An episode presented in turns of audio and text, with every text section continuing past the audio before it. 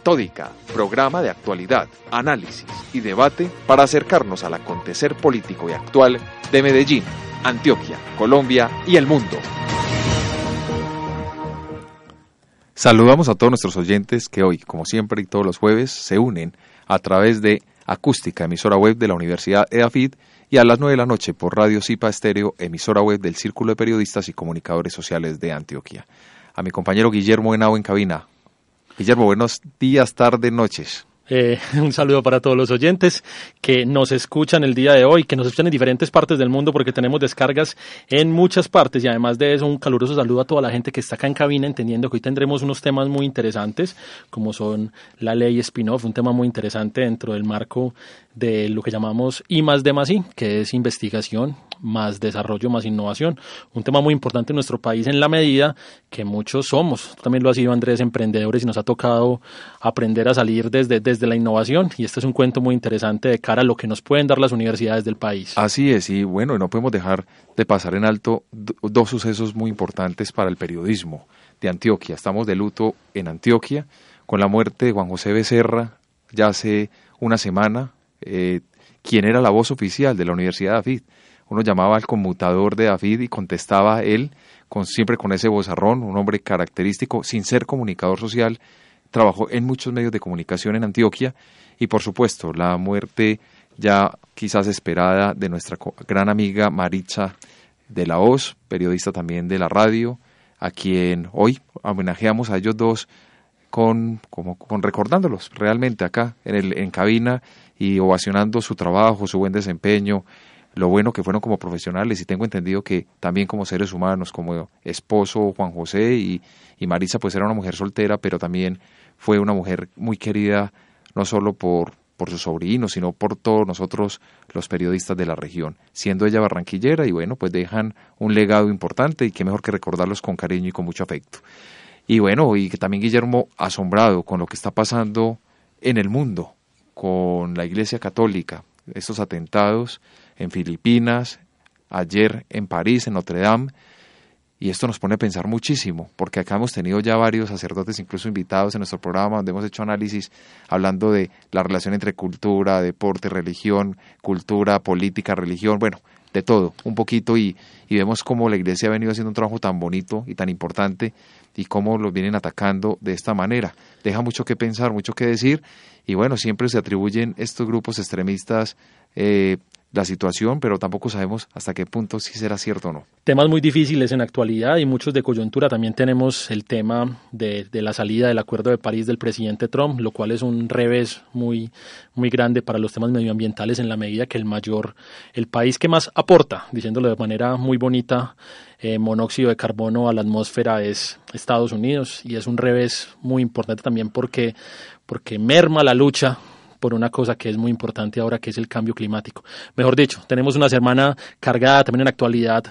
En actualidad política colombiana tenemos una posible ruptura de la unidad nacional, tenemos dificultades con el tema movilidad acá en Medellín, tendremos mañana, o perdón, hoy día jueves tendremos un debate muy interesante en el Consejo de Medellín sobre movilidad y muchas cosas que están pasando, desde los problemas que hubo con la retención de un guerrillero cuando Timochenko salió a decir que podría hasta hasta hacer parar la entrega, la dejación de armas y muchas cosas más que constantemente estamos debatiendo en Metódica, porque Metódica es, es la oportunidad para que se genere ciudadanía, para que los ciudadanos antioqueños, colombianos y los colombianos que están en el mundo también entiendan que, que la ciudadanía se forma a través de la opinión y a través de, una, de un razonamiento claro sobre diferentes temas en el cual Metódica quiere, quiere aportar constantemente.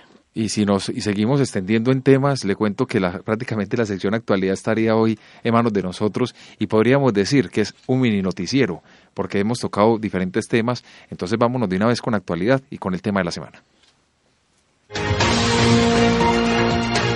Actualidad. Y en nuestra sección actualidad nos acompaña la senadora Paola Holguín, del Centro Democrático una senadora que ha trabajado arduamente por temas de gran interés para el país y hoy la tenemos nuevamente línea tele, eh, vía telefónica para hablar sobre la situación del paro de maestros en Colombia. Senadora, bienvenida a Metódica, ¿cómo se encuentra? Muy bien, muchas gracias. Un saludo para usted y para todos los oyentes a esta hora. Como lo decía cuando hice la introducción en la sección actualidad, para nosotros es muy importante hablar de los profesores, hablar de ese papel tan importante que cumplen los docentes en el proceso formativo de los niños, de los adolescentes y de los adultos. ¿Cómo está observando usted desde el Senado esta situación de lo que está pasando actualmente con los docentes que se encuentran en paro? Nosotros estamos muy preocupados, sumamente preocupados por esta situación. Ya son muchos días en paro, son muchos los estudiantes que se ven perjudicados por el paro y hoy se declaró sesión informal en la plenaria del Senado justamente hace algunos algún momento algunos minutos para que miembros de FECODE explicaran un poco cuál es la situación. Ellos acá hablaron de una serie de compromisos que había hecho el gobierno con los maestros y el incumplimiento del gobierno a esos, a esos compromisos y eso es lo que los ha llevado a estar en esta situación de paro.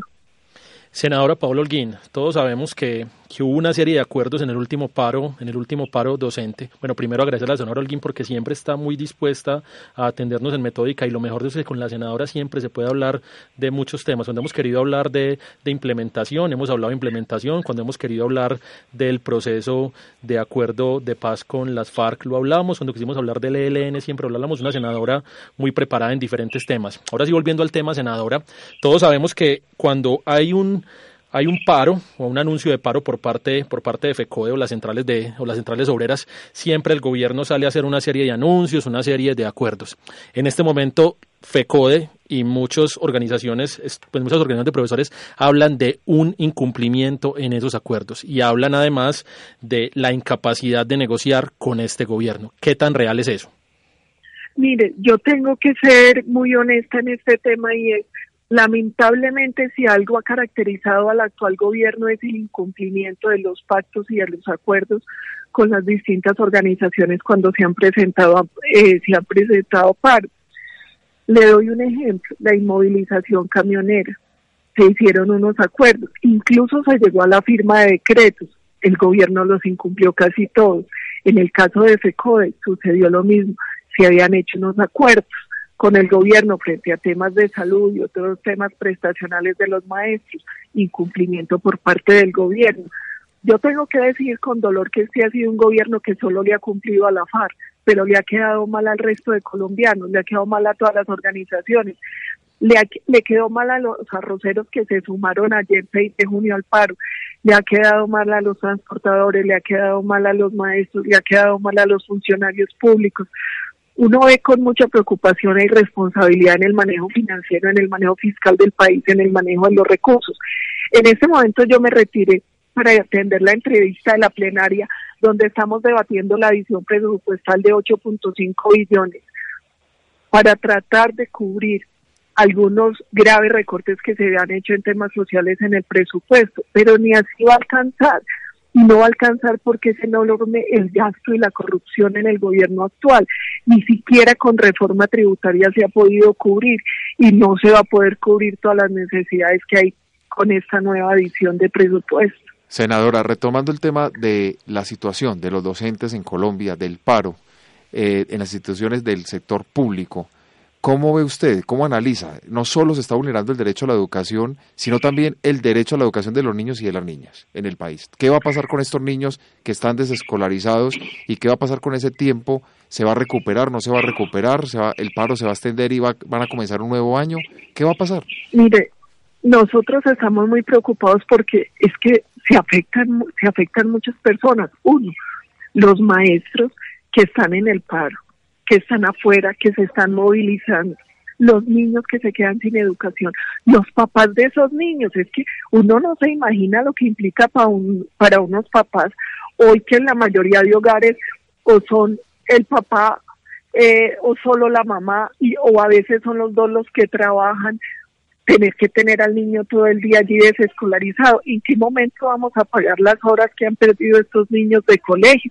Yo creo que hoy tenemos muchas preocupaciones, hoy tenemos muchas angustias con este paro, pero uno también entiende el derecho que tienen los maestros a reclamar que el gobierno le cumpla con unos compromisos que había hecho y que no les ha cumplido. A ellos también los asisten unos derechos sociales, laborales, que el gobierno les cumpla la palabra pero la verdad es que la situación en el país es muy difícil, es muy difícil para los niños, es muy difícil para sus papás y también está siendo sumamente difícil para los maestros. Senadora, el presidente en una de sus últimas declaraciones salió a decir que efectivamente no hay recursos para poder solucionar estas peticiones que hace FECODE. ¿Esa es una declaración irresponsable o es una declaración altamente real en la medida de la problemática económica que tiene el país? Mire, la verdad es que dinero no hay. La verdad es que no aparece ni la plata de Isagen que vendieron en una, entre comillas, subasta de un solo proponente, ni aparecen los recursos. Uno se pregunta, ¿qué hizo este gobierno cuando casi que logró duplicar el recaudo de impuestos, cuando le tocó una primera, una primera parte de gobierno con una bonanza petrolera? ¿Dónde está la plata? ¿Dónde están los recursos del país? Porque aquí no hay plata para nada si hay plata para la FARC. Yo le pongo un ejemplo, el programa de alimentación escolar en Antioquia, en solo nuestro departamento recortaron a casi la mitad del presupuesto del PAE. Ahora vamos a tratar acá en el Congreso que se respeten los recursos para ese programa. Para ellos no hay. Cuando a cada niño solo se le, se le gira como 1.300 pesos por su ración de alimento, pero para la FARC hay más de 80 mil pesos por guerrillero para alimentación. Es que este es un muy mal ejemplo y la gente empieza a hacer comparaciones. Entonces en Colombia no hay plata para los maestros, pero si hay para zonas de concentración, si hay para que los guerrilleros viajen en primera clase, si hay para que cada uno tenga 8 millones de proyectos productivos, si hay para que cada uno tenga 90% de salario mínimo, si hay para que estén andando por todo el país en carros blindados. Este es el mal ejemplo y esto es lo que la gente está viendo. Entonces parece que el mensaje que se le mandara permanentemente a los colombianos es que en Colombia se tiene que ser criminal para recibir beneficios del gobierno. Senadora, los salarios que reciben en la actualidad los docentes son salarios que uno mira en el, escalafón salarial, valga la redundancia, que dan pena. Uno dice, ¿cómo hace un, un pobre profesor para vivir con lo que se gana? El director de FECODE, Andrés, qué pena interrumpirte, el director de FECODE en la entrevista que le dio a Semana le dice, soy abogado y candidato doctor en Pedagogía Crítica y Educación Popular y me gano tres millones trescientos mil pesos al mes y así son todos mis colegas. No, pues, esa, frase. al menos está bien, esa al menos está a comparación de los otros. Me ha tocado escuchar docentes ante los medios de comunicación diciendo que se ganan ochocientos mil pesos en un colegio o un millón y medio. ¿Qué hace una persona con un millón y medio o ochocientos mil pesos para sostener una familia durante un mes? Senadora, explíqueme usted. Mire, es que en Colombia es muy difícil. En Colombia es muy difícil porque de hecho hay una tasa alta de desempleo. El salario mínimo es muy bajito y más en un país que está sufriendo un tema económico de inflación tan alto y es lo mismo con los maestros. Y en Colombia además hemos equivocado las prioridades. Cuando se ha hablado del tema de educación, lo primero que necesitábamos era cobertura, logramos ampliar cobertura lo segundo muy importante es pertinencia y calidad. Y la calidad no se garantiza con edificios, la calidad se garantiza con buenos maestros. Finalmente es el maestro el gran responsable de la educación de los pequeñitos. Nosotros deberíamos concentrar más esfuerzos en garantizar que ellos reciban una remuneración adecuada que ellos reciban incentivos por la gran labor que realizan. Además que ellos se puedan ir actualizando permanentemente para desarrollar una mejor labor pedagógica. Yo tuve el privilegio de ser durante muchos años maestra, profesora universitaria. Y yo pensaba, mire, si hay algo en lo que uno tenga que invertir, es en los maestros, porque ellos son los que garantizan educación de calidad y la educación es la única herramienta para no condenar a los hijos de los pobres a ser pobres. Lo único que ayuda a generar movilidad social, lo único que ayuda a generar riqueza de verdad son generaciones bien educadas pero en Colombia parece que eso es prioridad discursiva, pero no ha sido prioridad real muchas veces en los gobernantes. Entonces, uno sí se muere de angustia de ver las dificultades por las que pasan los maestros y de ver que aquí el discurso es muy bonito en temas educativos, pero eso no se está eso no se traduce en mejores condiciones para quienes son finalmente los que pueden liderar una una mejor educación en Colombia. Senadora, eh, hay cuatro reclamos por parte de, de, FECODE y en este caso son, no hablan solamente de un problema de salarial de los, de los profesores, sino que también habla de accesibilidad que tienen que ver con gratuidad y obligatoriedad, el tema de la canasta escolar que está desfinanciado, reformulación de la jornada única y resolver las deudas históricas que tiene el Estado con los maestros. Cuando estábamos en el año 2014, vimos en campaña a Juan Manuel Santos que se reunió con FECODE y lo primero que les dijo era que en el 2025 Colombia iba a ser la más educada, sin hacerle publicidad a otros candidatos, Colombia iba a ser muy educada o iba a ser la más educada de Latinoamérica. Estamos lejísimos de ese reto, senadora Paula Holguín. Eso, eso, mire, eso es una vergüenza. Es una vergüenza porque le ha quedado mal a la educación, le ha quedado mal con la, ha quedado mal con la reforma que necesita el sistema de educación en Colombia, ha quedado mal con las promesas de los maestros. Y uno lo que, uno ve que en Colombia hay muchas deficiencias. En Colombia tenemos un sistema educativo que es un sistema de frustración por lo difícil que termina siendo para los colombianos el acceso a medida que van avanzando en el sistema por lo difícil que es para los maestros. Mire, usted no se imagina lo que sufre uno con maestros en zonas que son tan difíciles de orden público y en esa situación de precariedad salarial en la que, en la que tenemos condenados a muchos de ellos. Yo creo que nosotros estamos, este, este paro debería llevarnos a muchas reflexiones sobre los compromisos reales que tenemos que hacer en temas tan importantes para Colombia como el tema de la educación. Y vuelvo y digo, educación no es grandes colegios, bonitos colegios, no es la inversión en cemento. La calidad solo la pueden garantizar buenos maestros, pueden garantizar mejor educación. Tenemos que evaluar el tema de la pertinencia educativa. ¿Cómo estamos formando a nuestros chiquitos hoy? Es que la educación de hoy tiene que ser muy distinta a la educación de antes, porque los retos que le impone hoy el mundo a los muchachos. Los, los retos que tienen que enfrentar son muy distintos a los que nos tocaron pues a personas eh, que ya son muy mayores como yo. Es muy distinto. Uno ahora ve colegios, mire, nosotros nos preocupamos por hacer grandes colegios y los niños tienen que ir donde esté la oferta cuando deberíamos tener colegios donde hay demanda no poner los niños a esos a esas grandes rutas, a esas grandes jornadas, en muchos casos caminando o atravesando ríos, como hemos visto, para llegar a un colegio, sino que deberíamos llevar la oferta donde está la demanda, una oferta con pertinencia y con calidad. Yo creo que nosotros estamos en mora de evaluar qué está pasando con el tema educativo en Colombia. Senadora, con este tema de actualidad ya tenemos abierto nuestro foro con la pregunta de la semana y es ¿Qué piensa usted? ¿Cuál es la solución que usted ve para que los maestros cesen el paro? Esa es la pregunta y los invitamos para que participen de nuestra sección foro en www.metódica.com.co. Senadora, usted muchísimas gracias por su tiempo, por habernos acompañado hoy en Metódica. No, muchas gracias a ustedes, un saludo a los oyentes, un saludo a todos los maestros, eh, toda la gratitud con ellos porque los colombianos entendemos la labor que hacen, el enorme esfuerzo que hacen por la educación en Colombia y pedirle al gobierno que por favor tenga seriedad y sensatez porque son muchos los niños que están desescolarizados, porque son muchas las necesidades del país y porque ya es hora que prometa que cumpla lo que promete. El gobierno está quedando muy mal cuando le está quedando mal a tantos sectores tan importantes para Colombia. Muchísimas gracias. Y de Colombia nos vamos para Caracas, Venezuela. Hoy se cumplen 67 días de protestas ininterrumpidas en Venezuela, iniciadas el primero de abril, luego de que el Tribunal Supremo de Justicia se adjudicara las funciones de la Asamblea Nacional y pese a que posteriormente el TCJ desistió parcialmente en esta medida, la crisis en la calle no paró. Al día de hoy se cuentan más de un millar de heridos y 65 muertos en escenarios de protestas, según datos de la Fiscalía General de Venezuela. La represión y el abuso de poder por parte de la Guardia Nacional Bolivariana ha sido el punto álgido en estos días de protestas.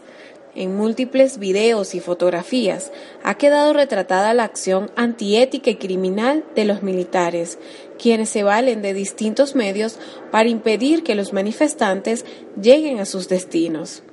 Metras, perdigones y materiales cortantes son disparados por los guardias nacionales a todo aquel que se encuentre manifestando, e incluso se ha visto cómo militares uniformados roban a los manifestantes y atacan frontalmente a los periodistas.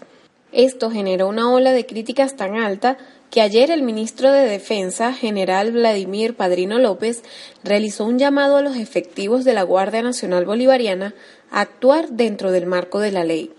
Declaraciones que se dan un día después de que al menos 15 trabajadores de la prensa, múltiples manifestantes, transeúntes e incluso vendedores ambulantes resultaran agredidos y robados durante el cubrimiento del plantón nacional por efectivos de la Guardia Nacional Bolivariana.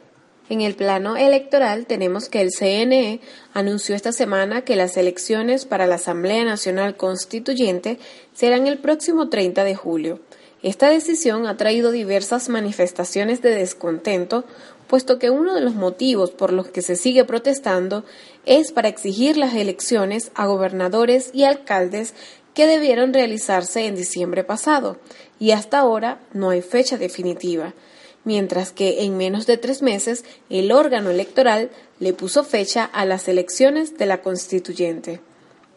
Por esta razón, la Asamblea Nacional aprobó en unanimidad el día de ayer un acuerdo sobre la actuación inconstitucional del Poder Electoral en el marco del cronograma de las elecciones al proceso constituyente impulsado por el presidente Nicolás Maduro.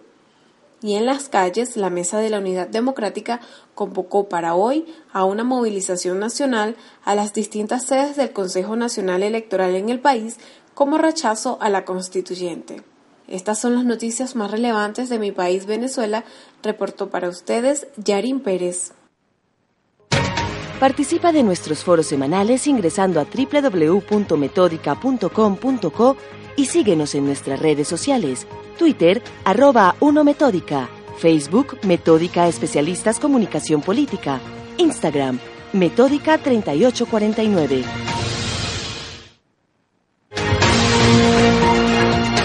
Análisis y debate semanal. Bueno, y qué mejor que culminar la semana con un análisis sobre un tema tan importante como lo es la ley el proyecto de ley spin-off. Y para ello nos acompaña en cabina hoy Joana Cañaveral. Joana es la líder del proyecto eh, spin-off. Eh, ella va a hablar sobre este proyecto, sobre de ley que de aprobarse abriría las puertas para que investigadores universitarios sean empresarios. Joana, bienvenida a Metódica. Hola, muchas gracias. Un saludo para todos. Bueno, Joana, entremos en materia. Contémosle un poquitico a nuestros oyentes. ¿Qué es spin-off? ¿Qué es, ¿En qué consiste? y luego entramos ahora ya en detalle sobre la ley. Listo. Spin-off es un mecanismo que en las universidades, incluso en las empresas, conocemos como un mecanismo de transferencia de tecnología. ¿Eso cómo se traduce? Eh, son empresas cuyo objeto de comercialización son conocimientos y resultados de investigación. Puntualmente, el proyecto de ley busca apoyar las spin-off que se originen en universidades, en instituciones de educación superior. Desde hace cuatro años eh, venimos con las universidades públicas trabajando en un proyecto de ley eh, para normatizar y tener el marco regulatorio del país que va a entender por spin-off, porque es un anglicismo, y esto cómo se aterriza en Colombia, principalmente en las universidades, ¿cierto? Entonces, el proyecto spin-off con participación, como les mencionaba, de universidades, y de Colciencias y de la Corporación Rutain y Tecnova, ellos eh, formularon el proyecto de ley que consta de básicamente tres grandes hitos. Eh, el primero es normatizar el proyecto de, de spin-off que se entiende por spin-off en Colombia. Y hay un artículo muy importante y es que en las universidades públicas había una inhabilidad por el régimen de inhabilidades e incompatibilidades donde los servidores públicos, docentes, investigadores, incluso personal administrativo de las universidades que tuvieran una idea que pudiera convertirse en un emprendimiento no podrían hacer parte de, de esta sociedad ni tener utilidades por un, eh, una inhabilidad salarial, no podrían tener doble asignación salarial y este proyecto les habilita a estas personas para que hagan empresa. Interesante, ¿por qué universidades públicas y las privadas? ¿Qué pasa con las privadas? Las privadas no tienen este régimen de inhabilidad. Entonces, en Colombia, las universidades privadas pueden darle participación a los investigadores según los acuerdos que internamente se originen, pero eh, de hecho los profesores de universidades privadas podrían tener unas utilidades sobre sus resultados de investigación. Las públicas no podrían hacerlo. En las universidades públicas hay unos estatutos y en las privadas también de propiedad intelectual. Esos son documentos que son públicos y donde se regulan, por ejemplo, cuando hay una patente, cuando hay una tecnología que pueda tener eh, una aceptación en el mercado, cuál es el porcentaje de utilidades que un investigador podría conferírsele. Es bueno recordar a los oyentes que en la actualidad la Universidad Nacional de Colombia, la Universidad de Antioquia, la Universidad Industrial de Santander, la Universidad del Valle y la Universidad Tecnológica de Pereira hacen parte, con, la, con el apoyo de la Corporación Tecnova, de este proceso. Hablemos un poquito de la importancia de la ley spin-off en función de la producción intelectual y de la producción comercial. Eh, la ley spin-off va a permitir que muchas investigaciones sean rentables en el país de cara a una realidad como es la necesidad de que el país eh, investigue más, tenga más investigadores, pero que estos no solamente sean vistos como científicos, sino que también sean vistos como unos productores de conocimiento de cara a la industria, de cara a la innovación cómo esta ley permite que esto se dé y qué barreras hay en este momento para que estemos como estemos, que claramente vemos que los grupos de investigación muchas veces están cerrados, que cuando uno ve que se sale algún integrante a veces sí monta su emprendimiento, monta su empresa por ahí, pero no está completamente ligado a lo que debería ser eh, un trabajo que ya se venía desarrollando desde la universidad. Bueno, entonces ahí vamos resolviendo por partes, ¿cierto? Poquito a poquito. Sí. Entonces, ¿qué es lo que promueve esa ley desde la academia y el sector productivo? O sea, este proyecto de ley lo que hace es habilitarle el camino, allanar el camino a las universidades e incluso a Colciencias para que todo los el régimen jurídico, incluso eh, legislativo de ahora en adelante, cree programas de incentivos a los spin-off, ministerios y demás, ¿cierto? Los investigadores en universidades públicas no solamente se verán beneficiados económicamente, sino que los investigadores que tienen maestría y doctorado, pues no es una, no es oculto para nadie que no hay, digamos, un gran campo laboral en investigación. De hecho, los investigadores que están asociados a una empresa son menor al 1% en el país y la mayoría se queda estudiando en otro país. Entonces, ¿qué buscamos con este proyecto? Que ellos vean una opción de vida y se queden trabajando en el país, pero en puestos altamente calificados. ¿Estamos hablando entonces de innovación de alto valor o estamos hablando entonces de la misma innovación que se desarrolla en otros escenarios? Porque sería entonces una innovación más cualificada, porque hablamos de grupos de personas que tienen una cualificación académica más alta. Estamos hablando de maestrías, doctorados y no de innovación, que también es muy interesante, pues, si no podemos demeritar un proceso muy bueno que se puede llevar desde el pregrado o que se puede llevar hasta por fuera de las universidades y que lo hacen entidades acá en la ciudad, como es Créame, como es Parque del Emprendimiento, como es Apps Medellín, como es diferentes entidades, pero esa sería una, innovación que le aporta más valor al sector público. En este caso también podría hacerlo así. Sí, de hecho, pues eh, los emprendimientos eh, podrían manejarse sobre la misma vía que todos conocemos. Sin embargo, eso es una herramienta más de generación de empleo pero principalmente aquellos investigadores y docentes que no han tenido, digamos, la oportunidad de posicionarse en un sector productivo.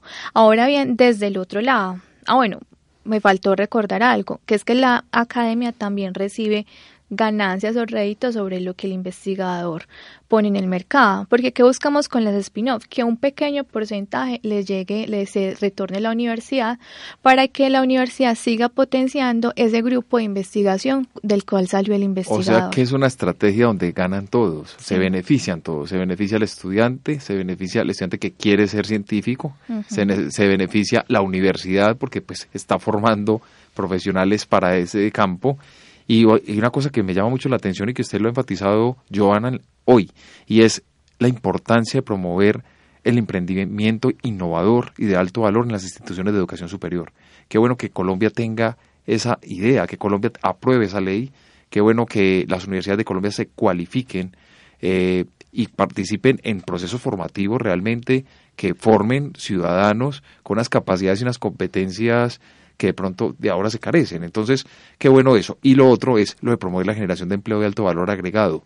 Me parece muy interesante que usted lo acaba de mencionar, sobre todo con nuestros jóvenes. Los jóvenes, en su gran mayoría, están esperando terminar el colegio o la universidad para irse fuera del país, hacer estudios de idiomas o hacer la carrera universitaria por fuera y en algunos casos ni siquiera quieren volver en algunos casos. Entonces, qué bueno que esto también está ayudando y incentivando también ese nacionalismo indirectamente, ese amor por el país y ese compromiso y por la contribución de formar realmente lo que buscamos nosotros en Metódica, formar ciudadanía a través de la opinión. Entonces, como ahí nos integramos todos y, y qué chévere que la universidad y que, la, y que por fin este, este proyecto de ley sea aprobado. ¿Cómo va eso? Cuéntenos un poquitico, ¿qué avances han tenido? No, el proyecto de ley eh, ya fue aprobado en cuarto debate.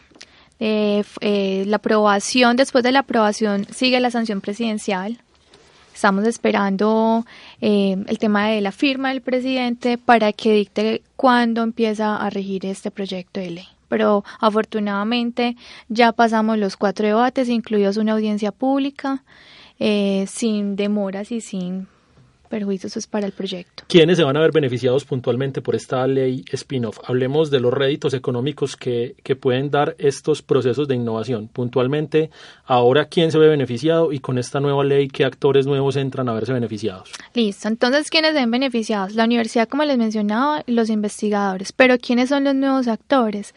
Empresarios porque ya viendo desde el otro lado de la moneda, que es la industria, buscamos que industrias que tradicionalmente vienen trabajando en un sector de mercado tradicional vean en estas spin-off unas formas distintas de, dinámicas y puedan adoptarlas y así generar innovaciones disruptivas o mejoramiento de servicios o de procesos. Entonces es por esto que ponemos los ojos en los empresarios y en los inversionistas para que se acerquen a conocer estas empresas que ya están listas para estar en el mercado, ya todas venden, eh, en algunos casos en algunas universidades, para que eh, las adopten. Entonces es un beneficio tanto para la industria como para la, academia. Se hablan de empresas spin-off, ¿ya existen? Sí, existen empresas spin-off. Bueno, cuéntenos un poco, ¿qué, ¿qué, empresas son de ejemplo?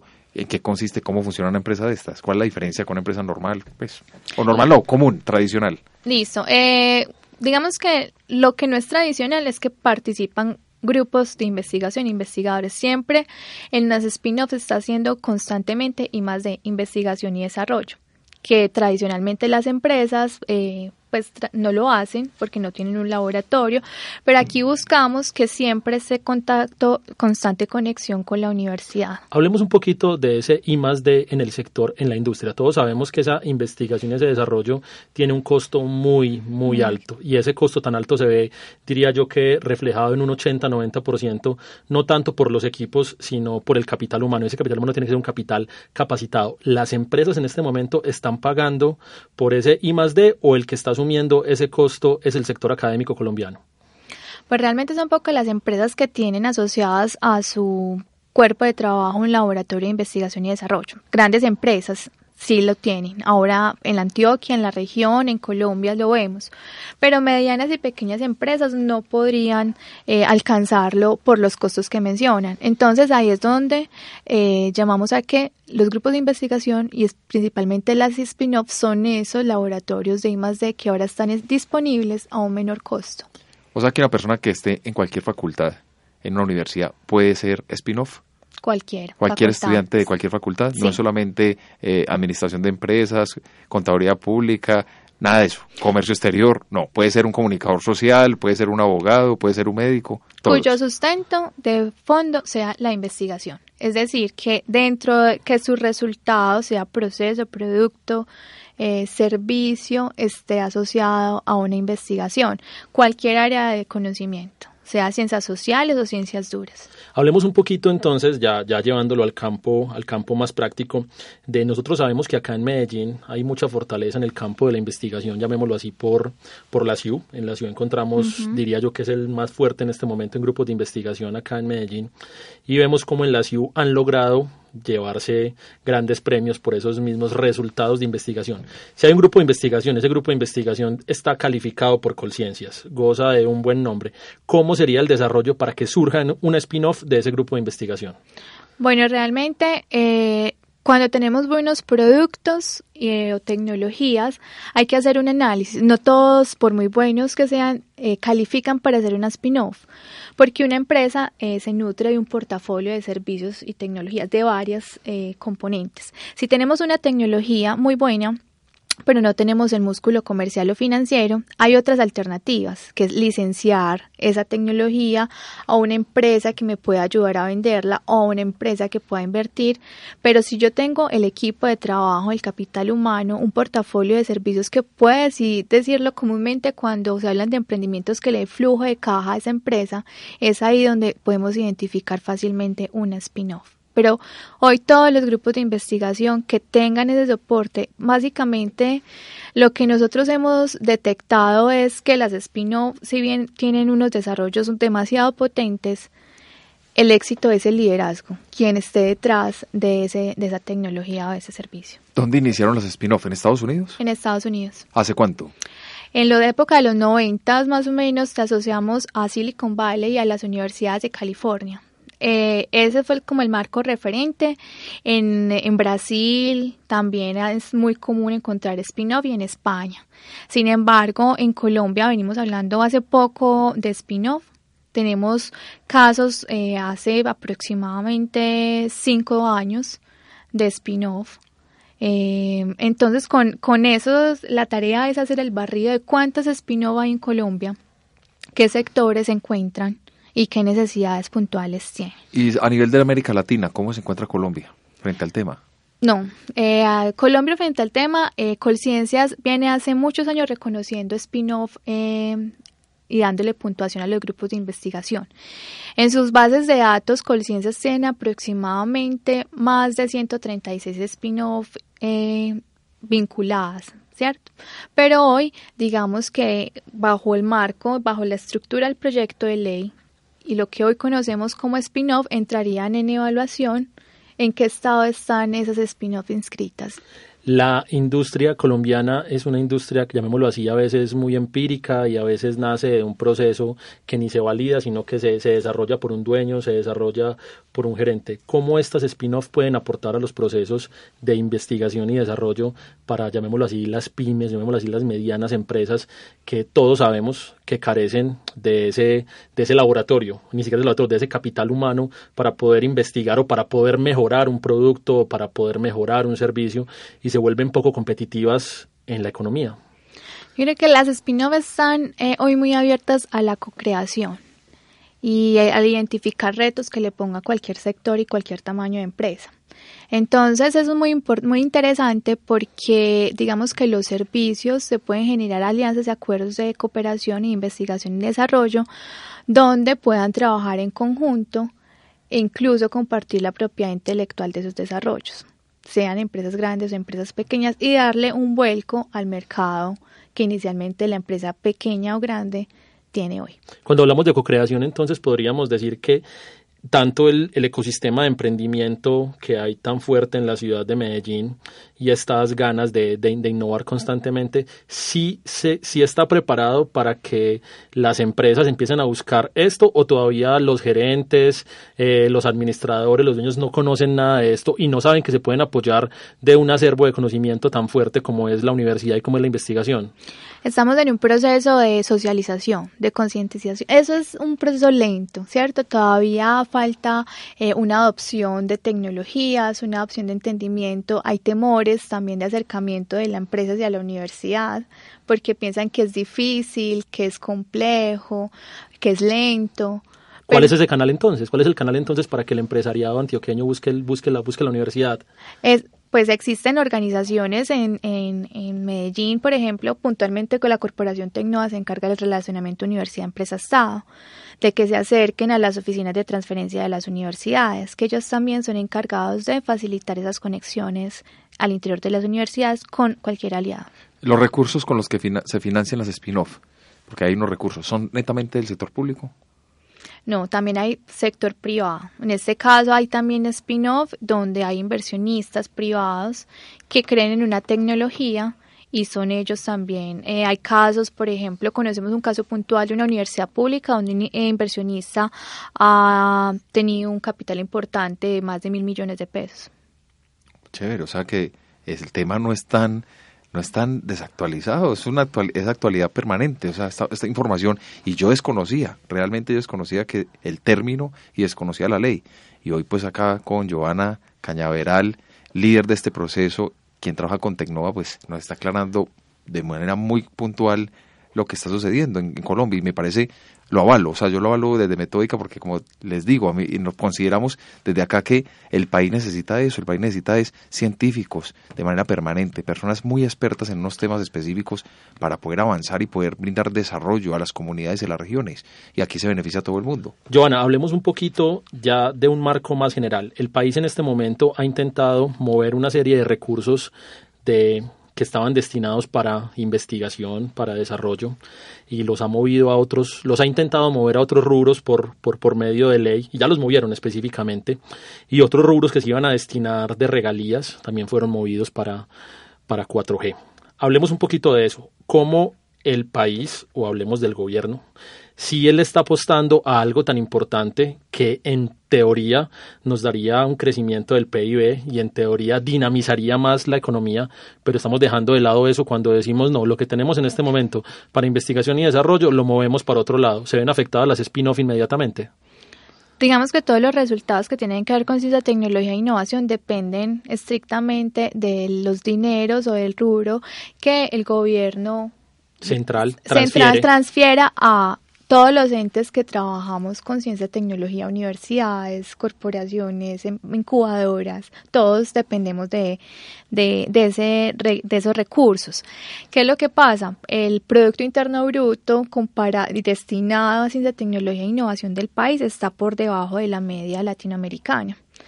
Pero hay un llamado y es que el país está intentando entrar a la OCDE y la OCDE establece unas metas muy claras que para poder entrar debe destinar y aumentar el capital eh, de en ciencia, tecnología e innovación. Si hablamos de un marco general, podríamos decir que la cantidad de investigadores en Colombia sí es adecuada y es acorde al aparato o al músculo que tenemos, o todavía nos falta más, nos falta, nos sobra. No, faltan más investigadores. En este momento, como les mencionaba, hay eh, un punto un por ciento de empresas que llamamos altamente innovadores y ese punto un por ciento, el 1% de investigadores trabajan en esas empresas. Eh, la mayoría, el, más del 90% están en las universidades. Entonces, y la investigación nunca sobra falta es el, las oportunidades que se le brinden a los investigadores para, que se siga promoviendo. Para Joana, Joana. Eh, perdóname, Guillermo, que intervenga aquí y me parece algo llamativo. Veo que participan, está el Ministerio de Educación Nacional, están las universidades, es un grupo de académicos importante. Solamente las spin-offs están pensando para formar a los universitarios cuando llegan o también desde el bachillerato están formando a los estudiantes desde este grado escolar, por así decirlo, eh, para que sean también científicos y emprendedores? Pues eh, realmente eh, tenemos bajo el programa Spin-off unas, digamos que importantes. Uno de lo que nosotros llamamos comunidad práctica es sostener todas las universidades que están interesadas en spin-off, en formular proyectos y, y también otro hito importante son las spin-off que ya hoy tenemos a nivel comercial.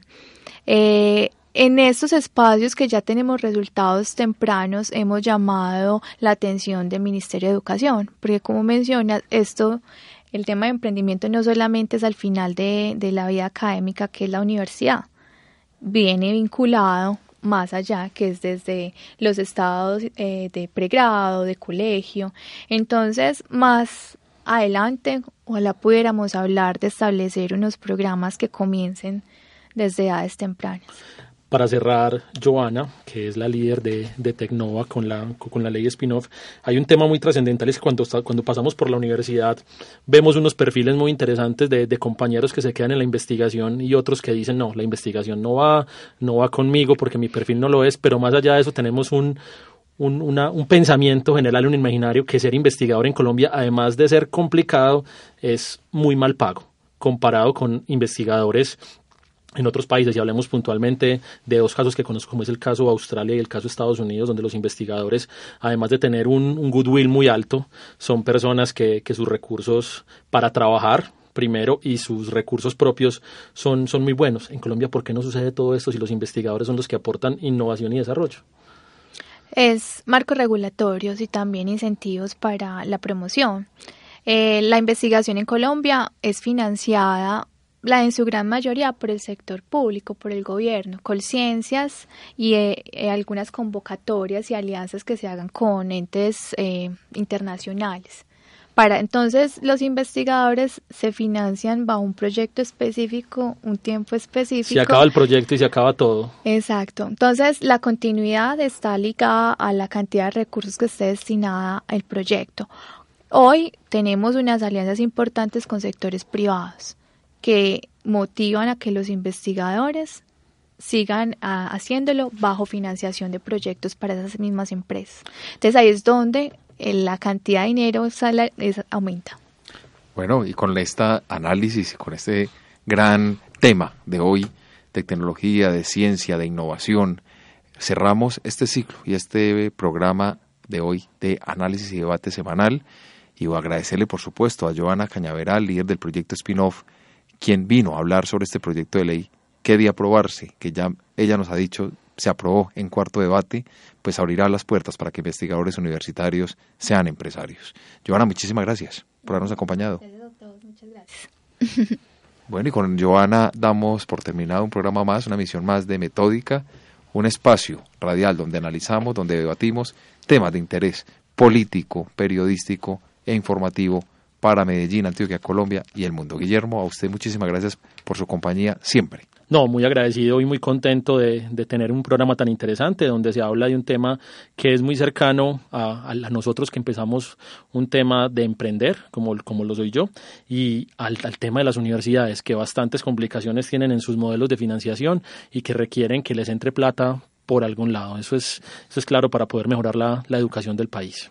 Así es. Muchísimas gracias a todos nuestros oyentes y los esperamos en una próxima emisión. Escúchanos todos los jueves a las 10 de la mañana en acústica.eafit.edu.co con repetición a las 9 de la noche en radiocipaestereo.es.tl slash.